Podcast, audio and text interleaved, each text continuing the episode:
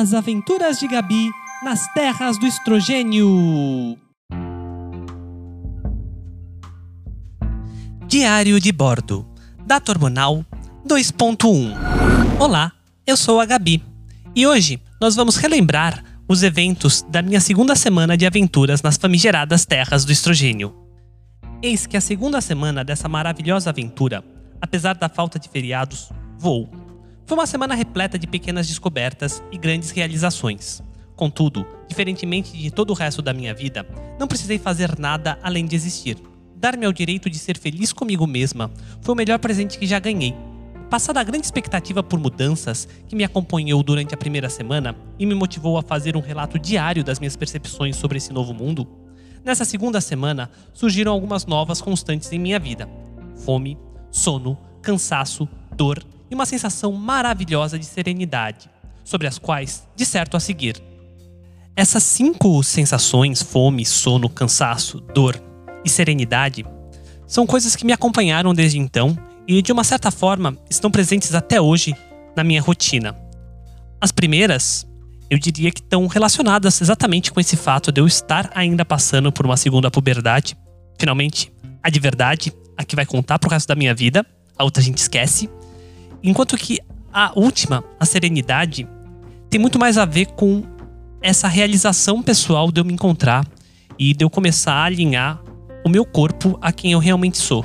Muitas vezes eu ainda me pego meio que olhando pro nada e pensando: será que isso tudo é de verdade? Será que realmente está acontecendo isso? Será que eu não estou sonhando? E eu fico maravilhada e dominada por essa sensação de serenidade. Claro, não é uma sensação que eu tenho 100% do tempo, infelizmente, né? Porque ela é muito gostosa, mas é alguma coisa que me acompanha quase todo dia. Apesar de que quanto mais tempo eu tenho estado nessas terras, mais normal tem ficado e mais incomum essa sensação tem sido. Mas por hora chega de digressões e voltemos para o texto. Fome. Uma fome que não consigo aplacar. Parece que tem um buraco no meu estômago. Não nego, que sempre foi um bom garfo, mas depois dos 30, o metabolismo decaiu e raros eram os dias em que meu prato no almoço chegava à marca de meio quilo. Nessa semana, comi no mínimo isso diariamente, seguido sempre de pelo menos um pedaço de algum doce. Sempre fui uma formiga, mas existe uma diferença entre gostar de alguma coisa e ter necessidade de consumi-la. Espero conseguir controlar um pouco melhor meu apetite nas próximas semanas. Caso contrário, poderei ser adequadamente aproximada por uma esfera. Definitivamente, esse aumento do apetite veio para ficar e ao longo desses últimos dois anos eu voltei a comer muito. Aparentemente, esse aumento do apetite também veio acompanhado de um aumento do metabolismo. Afinal, toda essa comida a mais que eu consumi parece ter sido muito bem direcionada para o crescimento de algumas partes importantes do meu corpo. Retornando ao relato original, temos sono e cansaço. Desde que me considero adulta, precisei salvo raras exceções, de 8 e apenas 8 horas de sono por noite para acordar renovada no dia seguinte. Por algum motivo que nunca me importei demasiadamente em compreender, se dormisse mesmo que um pouco mais ou um pouco menos do que essas 8 religiosas horas, passava o resto do dia destruída. Contudo, desde a primeira semana, tenho notado uma anomalia nesse comportamento. Relevei um pouco, porque devido a toda a excitação da primeira semana, dormi realmente mal. Porém, nessa semana, apesar de voltar ao meu regime de sono regular, passa o dia inteiro com sono e cansada. Como nosso cérebro tem um bom hábito de esquecer memórias ruins, como por exemplo fome, sono e cansaço excessivos, não duvido que essa tenha sido uma parte significativa da minha primeira puberdade. E por falar nela, as espias também retornaram. Pelo menos, dessa vez, eu tenho um bom motivo para cuidar do meu rosto e por isso espero que os traumas não sejam tão grandes. Durante a minha puberdade errada, eu tive muitos problemas com espinhas. Elas cobriam basicamente todo o meu rosto. E devido ao fato de eu não me aceitar, de fato, eu me odiar, eu não tive nenhum interesse em cuidar delas. E com isso eu fiquei com várias cicatrizes. Eu espero agora, quando chegar o inverno, conseguir fazer algum pequeno tratamento, seja com laser ou alguma coisa um pouquinho mais agressiva com ácido, para pelo menos dar uma aliviada nessas marcas. Pelo menos, dessa vez eu tinha um ótimo motivo para me cuidar. E de fato, isso me motivou a virar quase que uma louca do skincare. Eu tenho agora uma rotina de duas vezes por dia de cuidar do rosto. E não à toa, né? Minha pele ficou maravilhosa. E não foi só efeito dos hormônios, mas também desse autocuidado. Faz quase um ano que eu não tenho nenhuma espinha. Então podemos dizer que foi super efetivo. Mas é engraçado falar nisso porque no começo da transição, antes de eu começar a TH, eu jurava que eu ia virar era a louca da maquiagem e não a louca do skincare. Isso porque maquiagem era uma coisa que me fascinava desde criança. Minha mãe tinha um estojo de maquiagem vermelho que eu era fascinada e nunca pude investir, estudar, brincar, porque me liam como menino e isso era uma coisa proibida. Mas por algum motivo não clicou. Eu gosto de me maquiar, coisa bem esporádica. Na verdade, o que eu gosto mesmo é quando a minha esposa me maqueia, mas o que virou realmente um hábito foi essa questão do skincare. Mas, de volta para o relato. E chegamos na dor. Começou com uma leve pressão nos peitos, passou por uma coceira latente, até que, finalmente, transformou-se em uma dor intermitente que me assola com frequência cada vez maior. Não reclamo, pois ela traz a certeza de que o tratamento está funcionando e que a cada dia que passa, mais perto estou de sair desse casulo. A sensibilidade também aumentou. Leves toques tornaram-se excitantes. E, felizmente, ainda não descobri os efeitos desastrosos de uma topada ou batida mais forte. Realmente, foi uma pletora de tipos de dores, mas acho que três me marcaram mais. A mais cruel foi uma que apareceu um pouco mais pra frente, que parecia tipo um choque que irradiava do mamilo. Pelo menos essas não duraram por muito tempo, foram coisas tipo uns dois ou três meses e elas sumiram. As outras duas ainda fazem parte da minha realidade.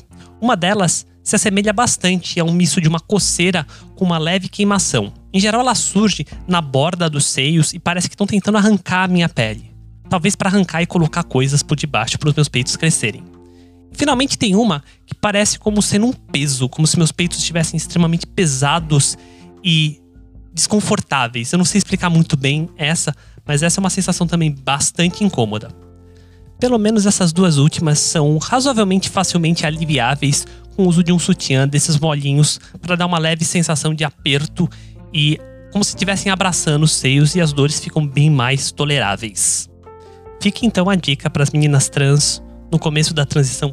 Comprem esses sutiãs molinhos e usem, porque vai aliviar bastante essa sensação de crescimento dos seios que vão te acompanhar, felizmente, por um bom tempo. Enfim, foco, menina. Outro bom indício vem da redução da minha libido e das ereções espontâneas. Enquanto que a diminuição da primeira foi tênue, a da segunda foi bem mais notável. As únicas ereções indesejadas que tive ao longo dessa semana foram devidas a súbitos alumbramentos devido aos meus crescentes seios. Mesmo as desejadas estão diferentes. Não só custam mais para atingir uma dureza considerável, como também proporcionam uma sensação diferente. O orgasmo custou mais para ser atingido e a ejaculação também se tornou mais líquida e transparente. Essa correlação entre ereções e momentos de euforia de gênero é bem comum em organismos que ainda estão dominados pela testosterona, como eu estava nesse comecinho da minha transição hormonal.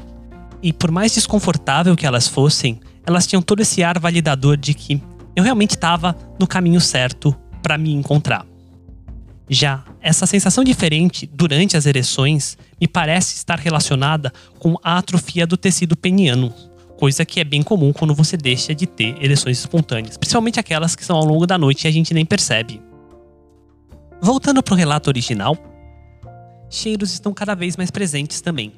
Não é como se a potência do meu olfato tivesse aumentado, mas sim que agora sou capaz de distinguir mais nuances e novos aromas. Um dia desses, vieram dois homens trocar o vidro da janela do escritório. Era de manhã, estava friozinho e eles não estavam fedidos, mas o cheiro que deixaram no ambiente após terminarem o serviço me forçou a abrir a janela. Minha esposa, que também estava no aposento, mencionou um protesto, mas quando expliquei o motivo, prontamente concordou. Além disso, parece que o meu cheiro também está começando a mudar, pois numa tarde um pouco mais quente, achei que tivesse por engano vestido alguma camiseta da minha esposa. Definitivamente, tratava-se do fedor acre da testosterona, coisa que ficou cada vez mais claro para mim, tanto pelo fato de eu deixar de feder dessa maneira, quanto pelo meu olfato ficar mais sensível a esse cheiro. Não faço ideia do motivo pelo qual organismos movidos a estrogênio serem muito mais sensíveis ao cheiro da testosterona. O fato é, ele me incomoda. E ele me incomoda muito porque ele me lembra de momentos muito ruins da minha vida, como a época que eu era obrigada a frequentar vestiários masculinos que eram inundados por esse fedor acre. Enfim, chegamos no último parágrafo. Ainda mais notáveis do que todas essas mudanças físicas foram as psicológicas. Meus irritos aleatórios com coisas insignificantes aparentemente sumiram. Eu estou extremamente mais bem-humorada e feliz. é como se uma nuvem tempestuosa que pairava sobre a minha cabeça tivesse simplesmente desaparecido.